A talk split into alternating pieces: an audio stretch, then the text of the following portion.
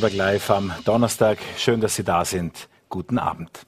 Wir begrüßen heute bei Vorarlberg Live Historiker Meinrad Pichler, der mit Spurensuche eine Biografiensammlung aus Vorarlberg vorgelegt hat, mit Persönlichkeiten, die Vorarlberg geprägt haben, aber die auch mit Vorarlberger Wurzeln im Ausland einiges verändert haben. Und Regisseur, Autor und Musiker Reinhold Bilgeri gibt uns, äh, die, macht uns die Aufwartung, ist heute unser Gast. Äh, er wird mehr zu den ja, Irrungen und auch ein bisschen dem Gegenwind hinter den Kulissen sprechen, den Künstlerinnen und Künstler nach dieser Pandemie verspüren. Den Start macht aber der Bürgermeister von Schrons, Jürgen Kuster. Er ist seit 2015 im Amt, äh, auch seit vergangenem Jahr Standesrepräsentant, was im Mund davon so viel heißt wie Sprecher aller Gemeinden der Talschaft zu sein. Ich freue mich sehr, dass er heute Abend bei uns ist. Guten Abend, Jürgen Kuster. Guten Abend. Wie groß ist Ihre Hoffnung auf diese Wintersaison, dass irgendwie alles so wird wie früher? Also ich bin optimistisch und ich gehe auch davon aus, dass wir, glaube ich, eine gute Wintersaison haben. Ich denke, es sind alle vorbereitet. Ich glaube, wir müssen jetzt noch schauen, wie das mit den Saisonkarten und der 2G-Regelung funktioniert. Ich glaube, da gibt es noch ein paar Dinge, die äh, das Land nachjustieren möchte, was ich auch begrüßen würde. Aber ich bin, wie gesagt, Optimist, gehe davon aus, dass wir eine gute und schöne Wintersaison haben. Was wären konkret diese Forderungen im Punkto Skipass. Es läuft ja derzeit der Vorverkauf, sowohl im Montafon natürlich auch für den Dreiteilerpass. Äh, welche, und am Arlberg wahrscheinlich auch, welche, welche Punkte sind denn da mit dieser 2G-Regel, die jetzt im Vorverkauf auch gefordert wird, noch zu ändern aus Ihrer Perspektive? Wir bekommen Rückmeldungen von Eltern mit Kindern zwischen 12 und 15 Jahren, die jetzt keine Impfung noch haben. Und diese Kinder hätten bei Saisonkarten definitiv einen Nachteil, wenn sie ohne Impfnachweis nämlich keine Saisonkarte bekommen würde, keine Kinderkarte und auch keine Familienkarten. Das bedeutet, äh, diese Kinder oder diese Familien hätten beträchtliche Mehrkosten und ich glaube nicht, dass das ähm, eine gute Lösung ist. Also ich rede eigentlich über Jugendliche beziehungsweise über Kinder zwischen 12 und ungefähr 15 Jahren, die jetzt noch keine Impfung haben. Und dafür habe ich auch ein gewisses Verständnis. Äh, und ich glaube, da könnte man noch etwas nachjustieren. Die Regelung ist ansonsten sicher in Ordnung das äh, passt. Aber da würde ich mir wünschen, dass man äh, den Familien ein bisschen unter die Arme greift. Die andere Möglichkeit wäre, dass sich die Kinder und Jugendlichen kostenlos impfen lassen würden. Das wäre natürlich noch besser. Aber wie gesagt, das liegt natürlich nicht in meiner Hand. Die Tourismusbetriebe äh, schauen ja auch immer auf den Vorbuchungsstand und äh, wie man so hört, auch aus dem benachbarten Tirol soll ja da einiges im Gange sein, obwohl die Kündigungs- bzw. Äh, Stornofristen ja immer ganz genau beäugt werden, alles immer kurzfristiger wird. Äh, was zeichnet sich an Auslastung ab für den beginnenden Winter? Ich bin natürlich kein äh, Experte, da wäre wahrscheinlich der Tourismusmanager äh, Manuel Bitschner der bessere Gesprächs- oder Antwortpartner. Ähm, soweit ich das als Bürgermeister beurteilen kann, äh, ist die Buchungslage gut. Äh, alle sind optimistisch und äh, denke, was ich gehört habe, dass die Hotels bis dato zufrieden sind, beziehungsweise auch noch ähm, optimistisch nach vorne blicken und davon ausgehen, dass es eine gute Saison wird. Ich wollte Sie auch gar nicht aufs Glatteis führen, sondern eigentlich ins Dorfzentrum kommen, ganz gedanklich dort, wo Sie als Bürgermeister in Schrons natürlich was ändern können. Äh, dort gibt's Befürchtungen, beziehungsweise auch einige Diskussionen, auch in den letzten Gemeindevertretungssitzungen, dass man eigentlich Angst davor hat, dass immer mehr Geschäftstreibende ihre Lokale schließen. Ähm, jetzt wurde ein Baustopp verhängt. Wie kam es dazu und wie begründet sind die Befürchtungen? Es stellt sich zum Teil in unserem Ortskern so dar, dass wir einen gewissen Leerstand an Geschäften haben, leider Gottes. Und der ein oder andere Hauseigentümer, Besitzer spielt natürlich dann mit dem Gedanken, die Erdgeschossfläche, die Leerstandsfläche sozusagen, dann nicht mehr als Geschäftsfläche zu nutzen und zur Verfügung zu stellen, sondern dort beispielsweise eine Wohnung einzurichten. Und äh, wir denken in der Gemeindevertretung von Schrons, dass das dem, dem, der Entwicklung des Ortskerns nicht förderlich ist. Und mit diesem Baustopp, dieser Bausperre, wollen wir dem klar entgegentreten und längerfristig mit einem Bebauungsplan das zu regeln, dass wirklich die Erdgeschosszonen im Ortskern auch Geschäftsflächen vorbehalten bleiben und nicht plötzlich in allen Erdgeschossen nur noch Wohnungen sind im Ortskern. Ich glaube nicht, dass das äh, für den Ort gut wäre. Es gab aber Diskussionen, wo genau das gelten soll, in welchen Geschossen. Jetzt wurde ja nur ein Teilbeschluss eigentlich erzielt. Es soll bei der nächsten Vertretung wieder gesprochen werden. Wodurch hat sich das ergeben? Also ähm, es sagt sich natürlich immer so leicht, man macht eine Bausperre, dann Baustopp. Die Tücke liegt natürlich im, immer im Detail. Das muss äh, gut und juristisch richtig ausformuliert sein. Äh, und natürlich, wo ändert's, wo zieht man die Grenze? Da beginnt natürlich schon mal die Diskussion, wo ist der Ortskern? Das muss natürlich noch genau definiert werden. Und in der letzten Gemeindevertretungssitzung hat man aber auch noch andere Dinge diskutiert. Wir diskutieren noch eine zweite Bausperre oder ein Baustopp, äh, das Thema Investorenmodelle. Das ist ja auch in mehreren Gemeinden im Land schon zum Teil beschlossen. Das ist auch äh, in der Tourismusgemeinde wie Schruns ein großes Thema. Diese äh, Investorenmodelle, also wenn Wohneinheiten herausparifiziert und verkauft werden und man dann ganz viele Eigentümer in einem Objekt hat, äh, das wird längerfristig, sind wir überzeugt, zu Problemen führen, weil das Wohnungseigentumsgesetz sich da spießt wahrscheinlich mit längerfristigen Investitionen in so einem Gebäude. Und äh, solche Modelle äh, wollen wir steuern, bewusst steuern als Gemeinde und äh, nicht Beifahrer sein. Und deshalb äh, ist das ein Baustopp oder eine Bausperre, die wir in der nächsten Gemeindevertretungssitzung, gehe ich mal davon aus, auch beschließen werden und auch umsetzen. Ganz viele Fragen, die sich daraus ergeben. Für mich die erste, die ich habe, was sind denn das für Geschäfte, die keinen Nachfolger gefunden haben? Auf was müssen die Schronser jetzt verzichten? Was sind das für Lokale, die leer stehen? Ja, in dem Fall war es ein Friseurgeschäft, das ähm, gewechselt hat und in einen anderen Standort verzogen ist. Also es, kein Schrunzer muss auf den Friseur verzichten. Äh, aber Nachbesetzung, ste es steht jetzt leer, ja. genau. Und es ist halt nicht so einfach, das gebe ich schon zu, äh, für einen Hausbesitzer gleich einen geeigneten Nachfolger zu finden oder ein äh, neues Geschäft, das sich dort ansiedelt. Ähm, oft muss man umbauen, ist mir durchaus bewusst, dass das äh, keine leichte Aufgabe für einen Eigentümer ist und man natürlich dann vielleicht ganz, ganz schnell äh, eine Wohnung draus macht. also was verhindert werden soll, ist eine Milchglasfassade, ein Schaufenster, dass dahinter Airbnb-Wohnung entsteht. Das wäre was, was der Bürgermeister nicht gern sähe. Gar nicht gerne. Und auch die gesamte Gemeindevertretung übrigens nicht, weil ja ein einstimmiger Beschluss vorliegt. So ist es. Wie geht es den Bewohnerinnen und Bewohnern von Schrunster damit? Ist da Einigkeit darüber, dass das nicht passieren soll und es geht nur um die fünf Besitzer von Immobilien im Ortszentrum, die derzeit Leerstand haben? Oder wie verlaufen da die Gräben? Also ich habe keine Volksbefragung durchgeführt, haben wir nicht gemacht, also genau wissen wir es natürlich nicht, aber ich gehe davon aus, wenn die Gemeindevertretung äh, so geschlossen hinter so einer Maßnahme steht, dass es auch in der Bevölkerung breit verankert ist. Möglicherweise, und so ist es immer, allen kann man es nicht recht machen, es gibt sicher den einen oder anderen Hausbesitzer im Ortskern, der das, mm, liegt in der Natur der Sache, vielleicht etwas anders sieht. Dann zu den weiteren beiden Fragen. Können Sie mir zwei Beispiele geben? Was sind jetzt Projekte, wo der Bürgermeister, wenn die auf seinen Tisch kommen, denkt, genau in diese Richtung wollen wir unser Schrons entwickeln. Und ich vermute, dass wenn ein weiteres Investorenmodell auf den Schreibtisch rasselt, dann ist zunächst die Reaktion mit oi, oi, oi, oi, oi. Also grundsätzlich muss man festhalten, als Investoren sind ja nichts Schlechtes. Das, jeder, der investiert und den Ort mitgestaltet und den Bereichern des Projekts hat, der ist willkommen. Äh, schön sind natürlich Projekte, wo touristische Projekte, wenn Familienbetriebe dahinter stehen, mehrere Generationen, das ist das, was ich mir dann wünschen würde, wenn eine heimische Familie oder ein Familienbetrieb äh, erweitert dazu baut, das finde ich sind immer ganz spannende und bereichernde Dinge. Äh, da gibt es auch Wurzel und eine Struktur.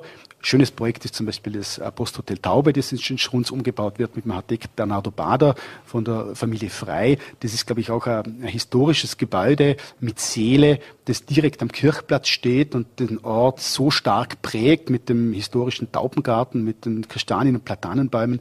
Äh, das sind so wirklich Wunschprojekte, Herzensprojekte. Wobei man muss natürlich ganz ehrlich sein, man, wir reden jetzt über die Hardware, wie das dann funktioniert und lebt, das Gebäude, das ist dann noch einmal eine eigene Geschichte, das kann ich ja auch als Gemeinde nicht beeinflussen. Wo ich definitiv Bauchweh kriege und das gilt, glaube ich, vielen äh, Bürgermeistern und Tourismusgemeinden so, dass mit diese klassischen Investorenmodelle auftauchen. Ich möchte jetzt nicht sagen Heuschrecken, aber es kommt ein Investor, versucht ein Projekt zu entwickeln, verkauft die ganzen Wohnungen und dann ist der Investor mit dem Erlös, den er da wahrscheinlich erzielt, äh, von dannen und zurückbleiben Haufen Wohnungsbesitzer und möglicherweise in vielen Jahren oder in einigen Jahren ein Ärger, wenn das System äh, Investorenmodell mit parifizierten Wohnungen vielleicht dann nicht funktioniert. Das äh, möchte ich nicht und die da bin ich dann nicht so glücklich, wenn das auf den Tisch kommt. Sie haben ein malerisches Bild gezeichnet von den Kastanienbäumen, unter denen sich äh, Einzelne dann treffen im Ortszentrum. Es gibt natürlich auch äh, die andere Seite der Kapazitätsgrenze auch im Winter, wenn ich an die Landesstraße denke mit der Blechlawine taleinwärts und talauswärts oder auch äh, andere Flächen, die teilweise auch außerhalb der Gemeinde Schruns liegen. Jaguns Aktivpark gemeinsam bewirtschaftet. Dort wurde ja dem TUI-Konzern ein Grundstück, ich nehme an im Baurecht, äh, zur Verfügung gestellt. Ähm, dort geht es natürlich ordentlich um Umschlag in diesen 149 Zimmern. Ähm, wie weit ist das Montafon von Ischgl entfernt? Meilenweit davon ne, Ich frage das deshalb, weil im Bregenzer Wald dieses Bild gezeichnet wurde, auch mit Investorenmodellen in Schröcken, dass eben da die Angst im Tal besteht, auch von anderen Gemeinden ausgedrückt, es könnte in diese Richtung gehen.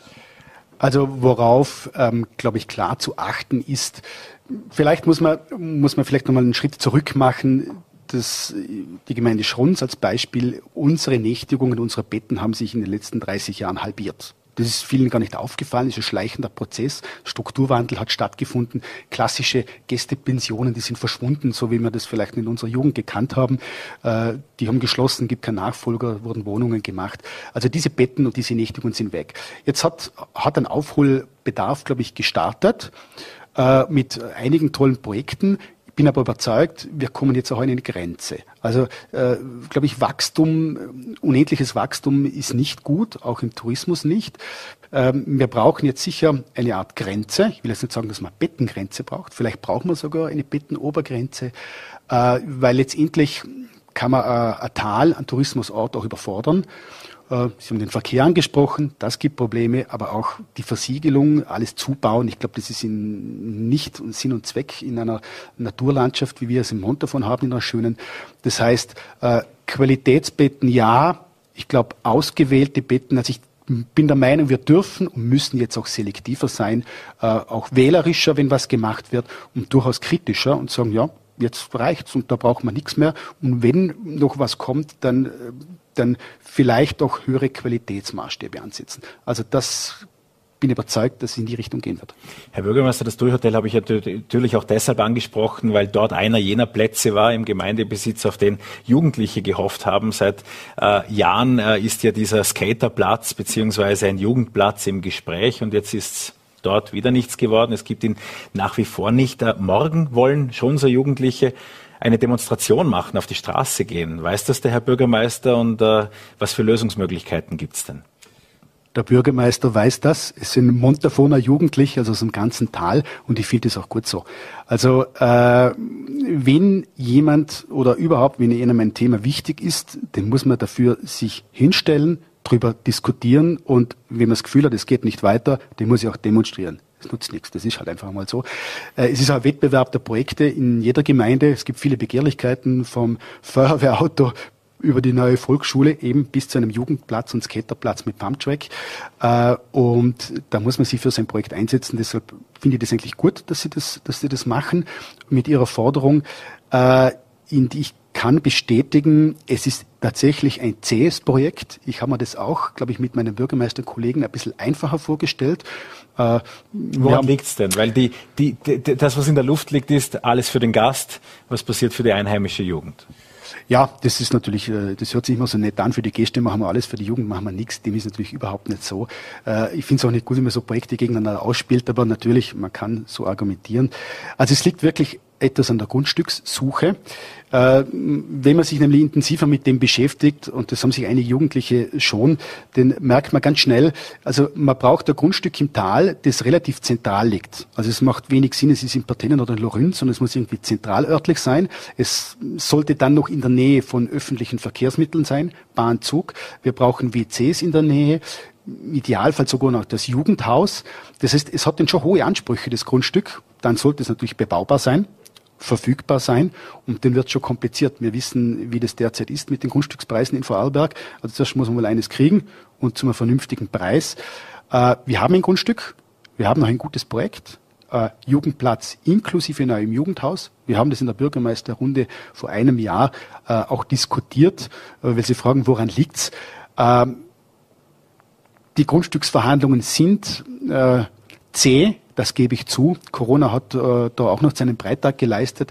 Ich bin aber überzeugt, dass wir bis Jahresende den Vertrag für das Grundstück in trockenen Tüchern haben und das nächstes Jahr umsetzen können. Also ich bin auch sehr ungeduldig bei dem Thema und äh, verstehe die Jugendlichen, die seit Jahren äh, vielleicht auch von mir als Bürgermeister gehört haben, ja, wir sind rar, wir sind rar, wir sind rar und dann geht nichts weiter und jetzt sind wir immer noch nicht weiter. Äh, da würde mir auch vielleicht der Kragen platzen. Also lohnt es sich da noch etwas Druck zu machen, wenn ich das richtig verstehe, Herr Bürgermeister. Die ähm, Gemeinde verfügt über manche Schätze, auch in ihrer Schmuckschatulle. Wir können uns hier ein Bild ansehen von einem alten Bauernhaus in Zagrabs, das der Gemeinde gehört und äh, wo Sie angekündigt haben, auch in einer VN-Geschichte, es in einen Lernort umbauen zu wollen. Was, was steckt da dahinter? Was könnte die Fantasie von diesem wunderbaren, aber doch ein bisschen mitgenommenen Bauernhaus sein? Ja, also man braucht sicher ein bisschen Fantasie. Also das ist definitiv eines meiner Herzensprojekte. Die Gemeindevertretung steht allerdings nicht geschlossen dahinter, das muss man dazu sagen. Es gibt unterschiedliche Meinungen, das ist auch gut so. Für einen Skaterplatz zu steil. Ja, da, definitiv.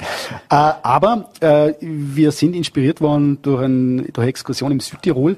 Wir wollen und werden in Schrunz eine neue Volksschule bauen und haben auch festgestellt, dass äh, Schule als Lernort ja nicht unbedingt nur äh, die klassische Schule sein muss, sondern ein, ein externer Lernort, ein Satellit, eine Außenstelle, die Teil des, der Schule ist, äh, glaube ich, hätte ganz einen besonderen Charme und wäre wirklich was Einzigartiges.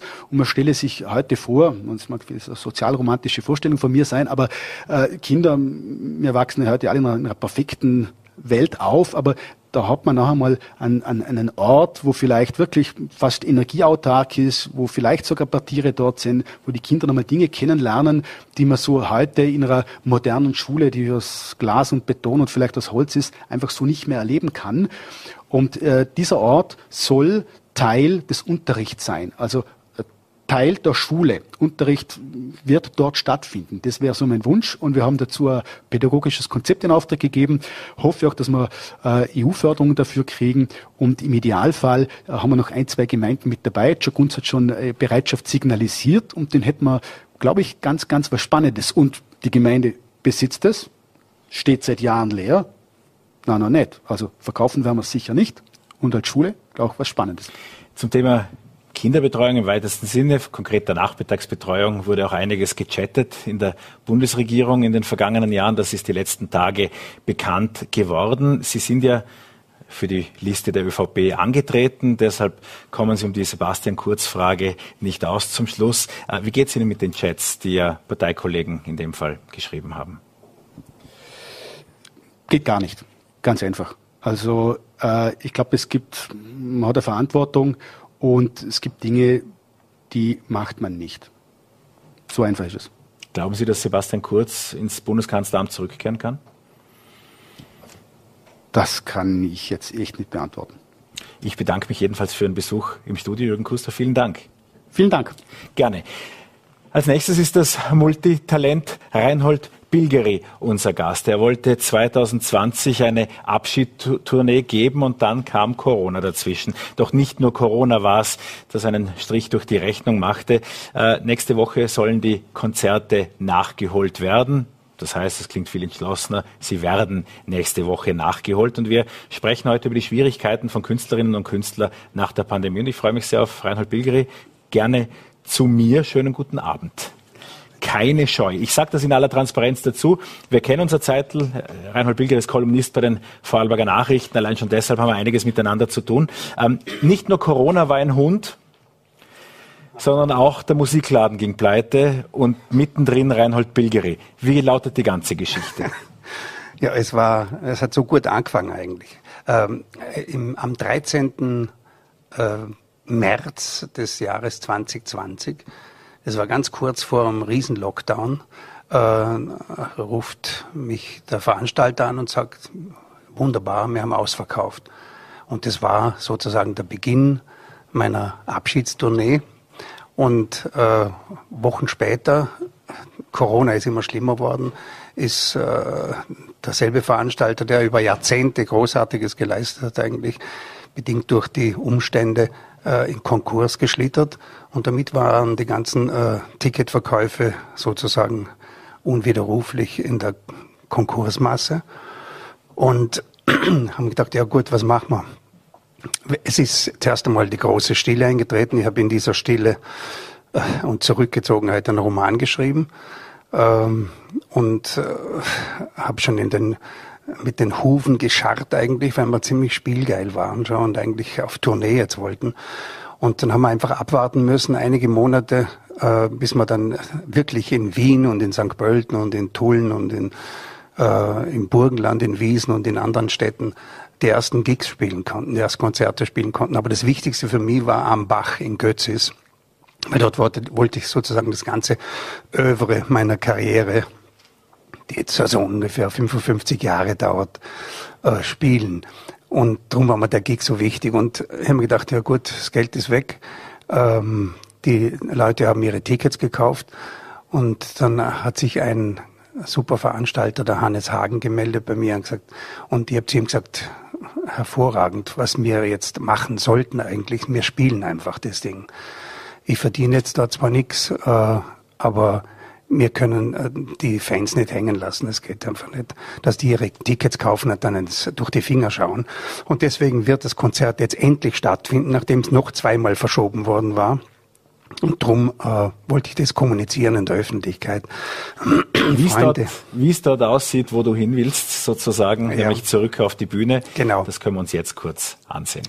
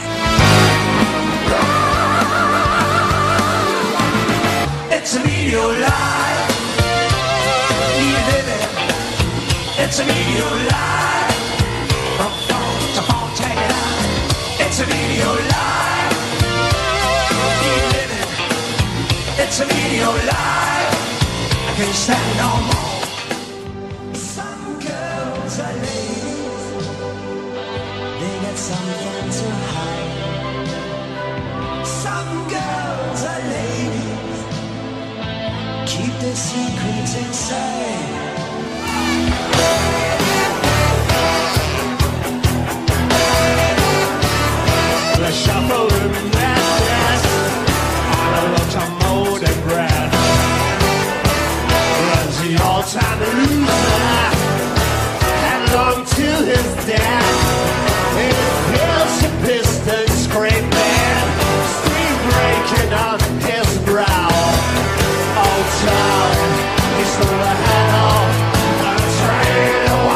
not going nowhere down. Ah, da geht was, oder? Das Gefühl, da wirkt er mit. Ja. Yeah. Na, wirklich, das Adrenalin voll gepumpt. Und jetzt haben wir eh wieder ein paar Konzerte gespielt. Und jetzt wäre eben am 28. und 29. diese Doppelveranstaltung. Wir haben ein Wiederholungskonzert am 29. Oktober und für das gibt es noch Karten. Und ähm, aber auch wenn ich gesteinigt werde für die Frage wahrscheinlich, wie oft kann man eine Abschiedstournee spielen? Also da sind meine großen Vorbilder äh, der Keith Richards und der Mick Jagger. Das dachte ich, also öfters. Na wirklich, äh, gut, die Opus, die mich jetzt eingeladen haben, auch bei ihrer Abschiedstournee ein paar, ein paar Songs zu singen, die, die hören dann wirklich auf. Aber ich habe jetzt gemerkt, bei den ersten Konzerten, die wir gespielt haben in Wien und St. Pölten und Wiesen und so weiter, das war ausverkauft. Wir gedacht, ja gut, äh, dann irgendwie sind die alten Säcke doch noch nicht ganz vom Fenster.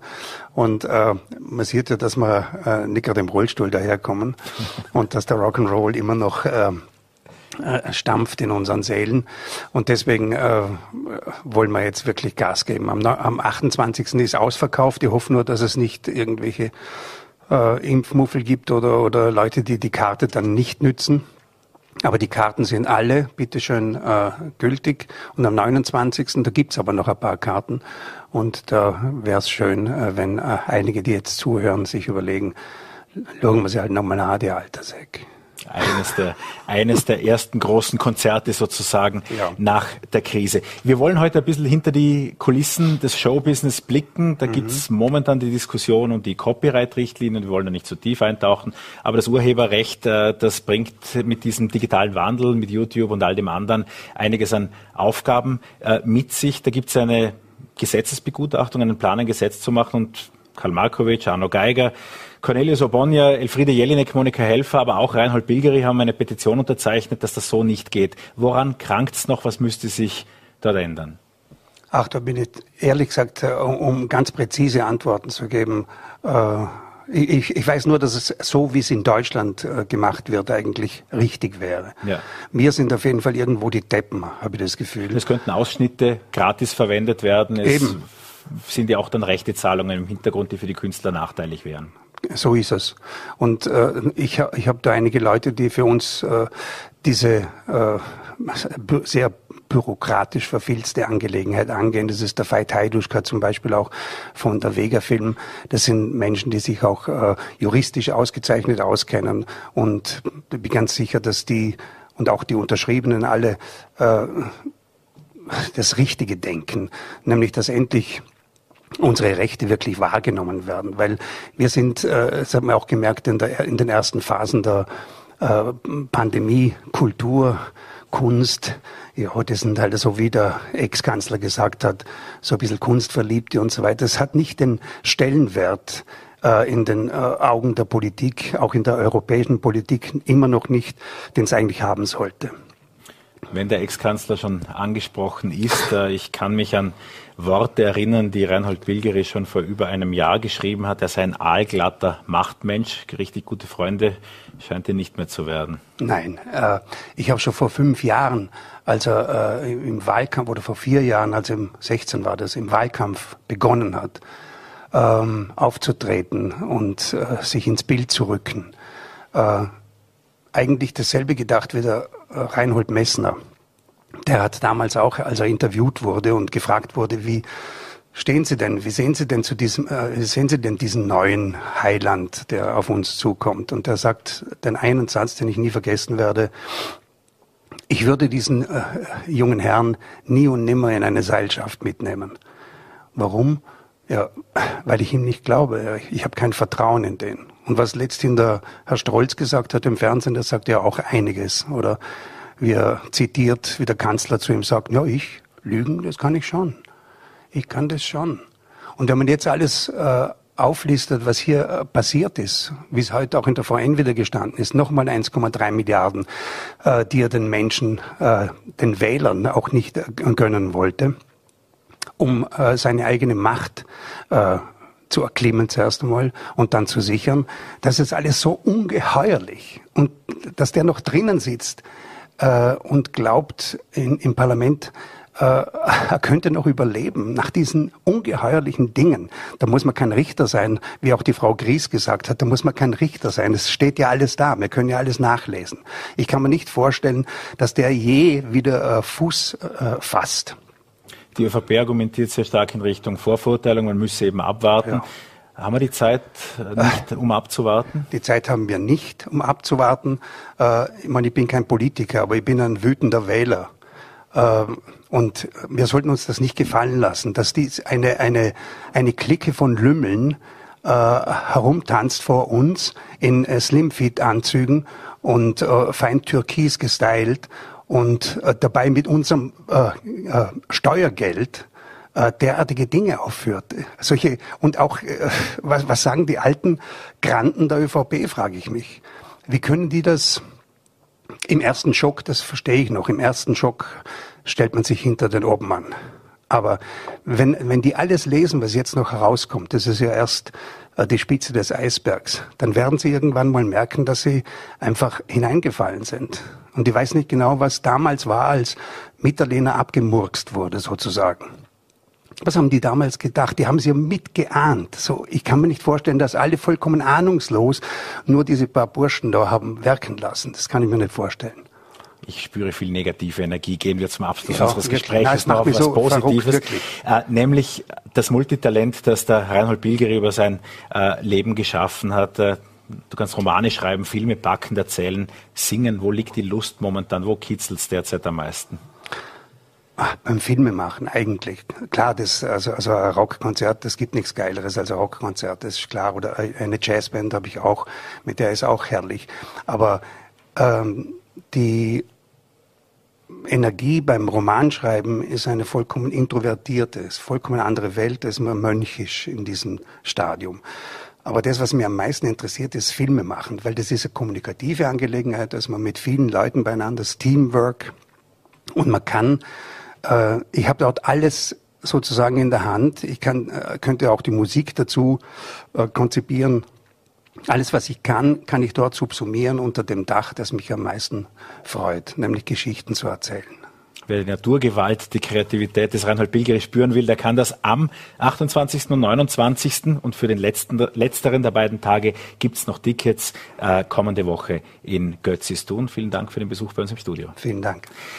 Meinrad Bichler ist Historiker, er war Gymnasialdirektor, VN-Kolumnist und legt heute ein neues Buch vor, nämlich Spurensuche heißt das Werk, das Biografien aus und mit Vorarlberger Wurzeln, so kann man das sagen, aus dem 19. und 20. Jahrhundert beinhaltet. Lebenssituationen, die aus heutiger Sicht unvorstellbar sich anhören und dennoch an jenen Schauplätzen spielen, die unsere Eltern und Großeltern hier noch erlebt haben und die wir auch alle sehr gut kennen. Auch hier, Meinrad Bichler schreibt für die VN, wir kennen uns auch schon ein zeitlich, durfte ein Vorwort beisteuern, ich weiß gar nicht, wie ich zu der Ehre gekommen bin, aber ich verneige mich natürlich vor diesem Werk und vor den Biografien, in die wir jetzt etwas eintauchen wollen. Es sind ja viele dabei, die verschüttet waren, die ausgegraben wurden. Eigentlich ging es mir grundsätzlich darum, nur Personen zu beschreiben, die tatsächlich äh, im Laufe der Geschichte vergessen worden sind oder überhaupt niemals eine Hauptrolle gespielt haben, in der sie äh, tatsächlich geschichtsträchtig geworden wären, äh, die aber trotzdem alle, wenn schon eine Nebenrolle, aber immer eine Charakterrolle gespielt haben und ein wesentliche, für ihre Umgebung zumindest eine wesentliche Rolle gespielt haben oder die zum Teil auch Opfer der Verhältnisse geworden sind, in die sie hineingeboren waren oder in die, die sie hineingekommen sind. Elisabeth Anna Romberg war ja so eine Frau, die da beschrieben ist. Worum ging es in ihrem Leben? Die Elisabeth Romberg war eine Tochter aus gutem Hause in Dornbirn. Der Vater war Kaufmann am Hauptplatz in Dornbirn. Und sie hat sich entschieden mit 25 Jahren, dass sie in den Orden, in einen neu gegründeten eintritt, der Barmherzigen Schwestern. Und sie hat es mit ihrer Tüchtigkeit und mit ihrer Kunst des Menschenführens äh, dazu gebracht, dass sie Generaloberin dieser Ordensgemeinschaft geworden ist. Und unter ihrer Führung sozusagen ist dieser Orden unglaublich ausgeweitet worden über die gesamte, äh, über das Bistum Brixen. Es hat in Vorarlberg eine ganze Reihe von Institutionen gegeben, die barmherzige Schwestern geführt haben. Das waren Altersheime, das waren Schule, Schulen. Und sie kamen in eine Zeit hinein, in der die Industrialisierung im Vorarlberg ganz viele auch soziale Schäden oder soziale Missstände erzeugt hat und die äh, Orden, diese gratis arbeitenden Schwestern, waren ein wesentlicher Teil, um diese sozialen Probleme aufzufangen, um die sozialen Probleme auch zu lindern. Also sie hat eine wesentliche Rolle gespielt im Entstehung des Sozialwesens auch im Vorarlberg, das in dieser Zeit von Ordensschwestern geführt worden ist. Wo setzt man an? Wie stößt man auf Biografien, die bisher nicht erforscht sind? Wie gibt es dann doch Quellen? Es war meistens so, dass die meisten Personen, die hier beschrieben sind, sind mir im Laufe anderer Recherchen irgendwann untergekommen als Name. Und ich habe mir immer eine Kartei angelegt mit Namen, die ich vielleicht dann später einmal näher anschauen werde. Und es mussten immer Personen sein, die mir in irgendeiner Form sympathisch sind. Das muss ich also sagen. Ich, ich habe kein Interesse, irgendwelche Bösewichter zu beschreiben oder Menschen, die die mich nicht interessieren, im wahrsten Sinne des Wortes, weil mich ihr Leben und ihre Tätigkeit nicht besonders anspricht. Man muss aber dann vorsichtig sein mit den Personen, die einem sympathisch sind, dass man doch eine gewisse kritische Distanz und dass man nicht einen Nachruf schreibt, der von der Familie sein könnte, sondern dass man kritische Distanz behält und dann eben nach Quellen sucht, wo diese Person spürbar und greifbar wird. Aber es gibt auch Personen, die mich interessiert hätten, zu denen gibt es keine Quellen, das sind vor allem Frauen. Bleiben wir noch ganz kurz bei einem Mann. Wir kommen gleich zur nächsten Frau. Es ist gerade so, als ob hätten wir dieses Interview jahrelang geplant, denn ich möchte schon zu einem Namensvetter, der mit mir nicht verwandt und verschwägert ist, äh, kommen, nämlich Ferdinand Riedmann, der mit Schuld daran war, dass wir bis heute an diesem an dieser Kokettiererei mit dem Anschluss an die Schweiz sehr verbunden sind. Nämlich er war der, der das Land jahrelang auch richtiggehend aufgewiegelt, motiviert hat, sich der Schweiz anzuschließen und wo dann im späteren Leben die kritische Distanz auch in der Recherche immer wuchs, weil dann nicht alles berichtet wurde zur damaligen Zeit und doch auch einige Verfehlungen zutage traten. Ja, der Ferdinand Riedmann war eine sehr interessante Persönlichkeit, der also tatsächlich, er hat selber genannt, das Fass ins Rollen gebracht hat mit diesem Schweizer-Anschluss nach, dem, nach der Rückkehr aus dem Krieg. Hat er sofort begonnen, diese Idee zu ventilieren, hat also vorbei an den gewählten demokratischen äh, Landeshauptleuten und, und an, an den äh, Vertretern der Gemeinden in Initiative diese Idee zu propagieren und hat also eine Zeit lang tatsächlich die Diskussion im Lande total beherrscht hat auch Versammlungen durchgeführt und hat durchgesetzt, dass es jene Volksabstimmung im Frühjahr äh, 1990 gegeben hat. Und er ist aber dann in die, ins Out gedrängt worden und ich war früher der Ansicht, dass also die politischen Vertreter Interesse hatten, ihn auf die Seite zu drängen, aber tatsächlich hat er das selber äh, getan. Er hat ein Sittlichkeitsverbrechen begangen in der Zeit, in der sich, in der er sich am Höhepunkt seiner Macht auch gefühlt hat. Die, die, die Straße war auf seiner Seite, die großer Teil der Bevölkerung in dieser Volksabstimmung war auf seiner Seite. Und er hat sich zu mächtig gefühlt in dieser Zeit und hat gerade das, was er besonders den Wienern vorgeworfen hat, die Sittenlosigkeit, war ein wesentlicher Teil seiner Propaganda sozusagen, äh, ist er selber mit einem Vergehen hineingekommen und ist dann eben aus dem Verkehr gezogen worden. Er war zeitlang eingesperrt und hat seinen Beruf auch als Lehrer nicht mehr weiterführen dürfen. Ja, weil es ja auch um Minderjährige ging bei diesem Sittlichkeitsdelikt, wie aus Personalakten erst zu erfahren war und wo jetzt ja auch die Geschichte äh, sicherlich adaptiert werden muss. Wir wollten noch über mutige Frauen sprechen, auch in puncto Sozialreformen und natürlich auch dem, wie Vorarlberg sich verändert hat, wäre sicherlich Marie Leibfried-Brüstle zu erwähnen. Was gibt es zu ihr zu sagen? Ja, die Marie Leibfried-Brüstle war eine Frau aus ärmsten Verhältnissen. Sie war ein lediges Kind, eine Arbeiterin aus Lauterach, ist dann aber sehr früh durch einen Onkel zur sozialdemokratischen Bewegung gekommen, äh, ist dann auch noch einem, einem sozialdemokratischen äh, Propagandaredner auf den Leim gegangen, indem sie ihn geheiratet hat und der war ein Heiratsschwindler und war schon einmal verheiratet. Also sie hat hier schwierige Dinge durchleben müssen, hat aber dann einen Mann gefunden, mit dem sie zwei Kinder gehabt hat und sie war eine der ersten Frauen, die auf einer Wahlliste standen für die Landtagswahlen im Jahre 1919.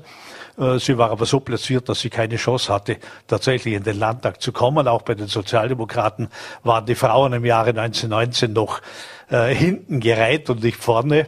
Äh, sie ist aber dieser Bewegung treu geblieben und hat also dann bis zu ihrem Lebensende in den 30er Jahren war sie eine aufrechte Sozialdemokratin und hat für diese Partei vieles getan, obwohl sie keinen Posten bekommen hat. Die ganzen Geschichten finden sich in dem Buch. Sie sind durch das, dass sie die einzelnen Biografien zusammengefügt sind, in sehr gut verträglichen Happen sozusagen zu konsumieren. Was bleibt aus dem Gesamtwerk, was kann man aus diesen Biografien doch aus einer sehr von Umbrüchen begleiteten Zeit auch mitnehmen?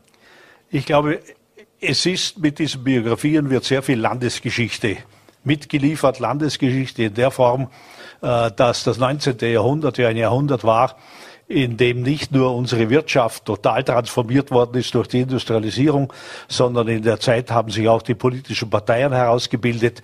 Es ist also eine Zeit, das 19. Jahrhundert prägt auch das 21. Jahrhundert noch nachhaltig und die Personen, die hier vorgestellt worden sind, stehen für irgendetwas und sie haben Spuren hinterlassen, Spuren, in denen wir heute noch zum Teil gehen, die zum Teil zu groß sind für uns und zum Teil äh, sind sie überholt worden, aber es sind interessante Spuren, weil sie auch getestet haben, wo ist Terrain, auf dem man gut gehen kann und wo ist ein Terrain, auf dem man einbricht, womöglich.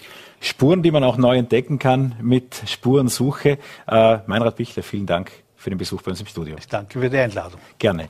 Und äh, wir machen somit Feierabend, äh, stellen heute Abend das Buch von Meinrad Bichler in einer kleinen Runde hier bei Russmedia in Schwarzach vor. Ich freue mich sehr, wenn Sie morgen um 17 Uhr wieder dabei sind, wenn es wieder heißt Vorarlberg Live.